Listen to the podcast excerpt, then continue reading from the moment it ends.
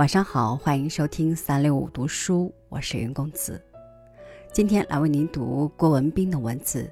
清明不是节日，邀您共赏。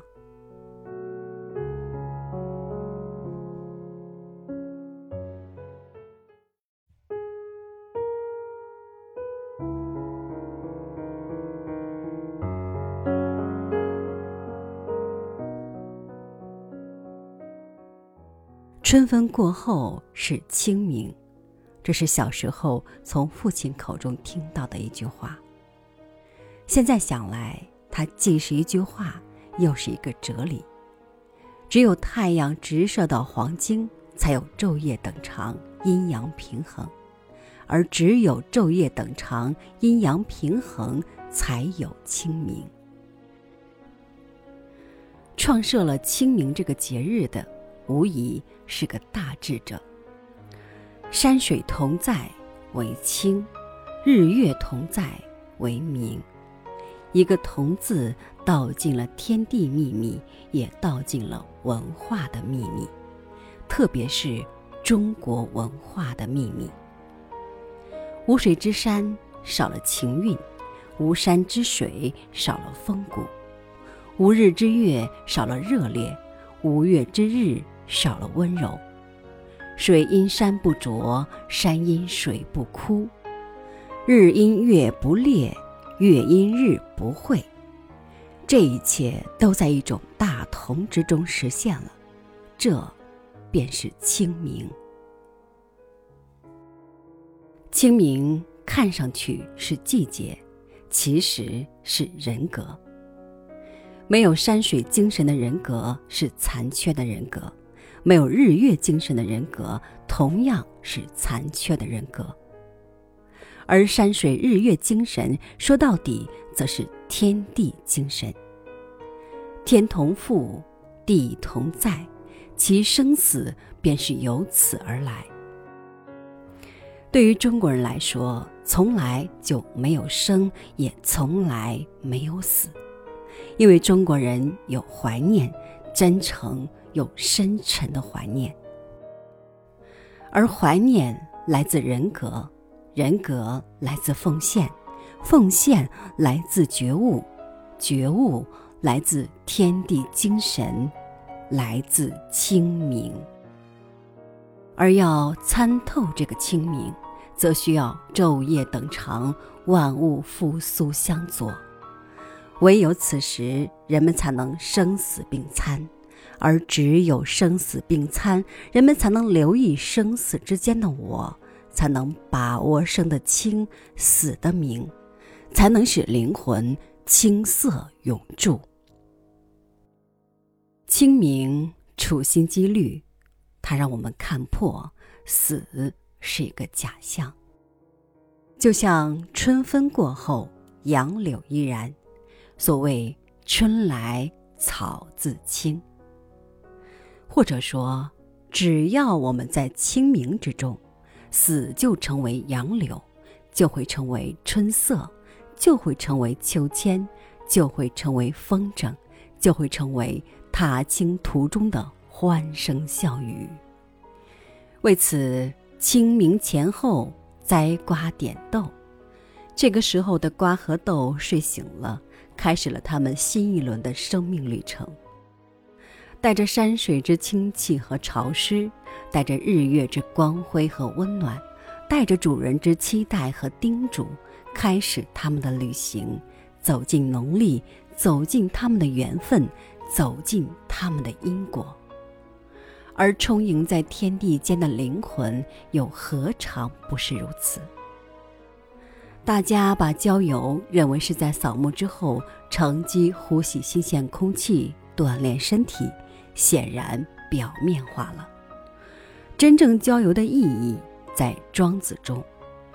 庄子认为，人不必执着于生，因为生若是一次远游，那么死就等同于归。出游是惬意的，惬意可能让人流连忘返，但天黑下来了，所有的惬意都成了归意。路上行人欲断魂，正是因为我们在路上。出游的目的是让你体会那个归。庄子说得好啊，天地赋予形体让我承受，赋予生命让我劳累，赋予衰老让我安逸，赋予死亡让我安息。所以，把活着看作是乐事，也就是把死去看作是乐事了，这是一种归。面对人们对死的看不开。庄子又说：“骊姬是爱的女儿，许配给晋王时哭得死去活来，对未来的陌生环境充满着不确定感。嫁过去住进王宫，每晚与靖王缠绵床子，享受美食，就对自己在家中哭泣感到好笑。早知道宫中如此舒服，还哭个什么劲儿呢？同样的道理。”我们现在对死亡恐惧不安，是否到头来也会笑自己对世界的依恋不舍很幼稚呢？是生若死，是死如生，这是庄子的安详和智慧。孔子说的更彻底：“朝闻道，夕死可矣。”清明讲的就是这个道。在杨柳依依中，在草色青青中，在旧墓，在新坟，在山路，在河滨。如果我们没有看到这个道，我们以和清明擦肩而过。中国的节日，大凡都是诱发你对道的感悟，诱发你对山水精神的感悟，对天地精神的感悟。依山悟崇高，傍水悟清廉；以日月悟光明，由天地悟正大。假生之乐悟慈，借死之苦悟悲，从而珍惜青春，珍惜年华，珍惜生命，珍惜姻缘，感念造化宏德，善待自然有情，鞠躬尽瘁，死而后已。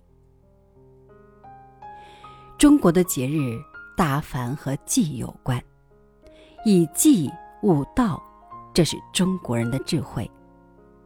在我理解，清明是春季，中元是夏季，寒衣是秋季，大年是冬季，而一切祭的背后却是暗藏的狂欢，哀以乐感，乐以哀感。一体两面，这便是中国人的大幽默、大安详。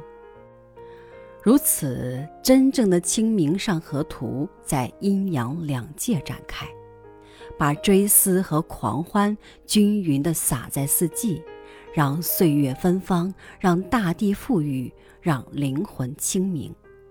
中国文化的大戏就这样一代代演了下来，一如长河。这时的上河已不单单是清明的上河了。如果说上巳节是中国的情人节，那么清明节无疑是中国的感恩节。有意思的是，他俩居然比肩接踵，让人不由赞叹中国人的智慧。昨天上巳，今天清明，如同一家人的前院和后院。前院求生，后院念死，环绕着前后院的是青青杨柳和无尽春色。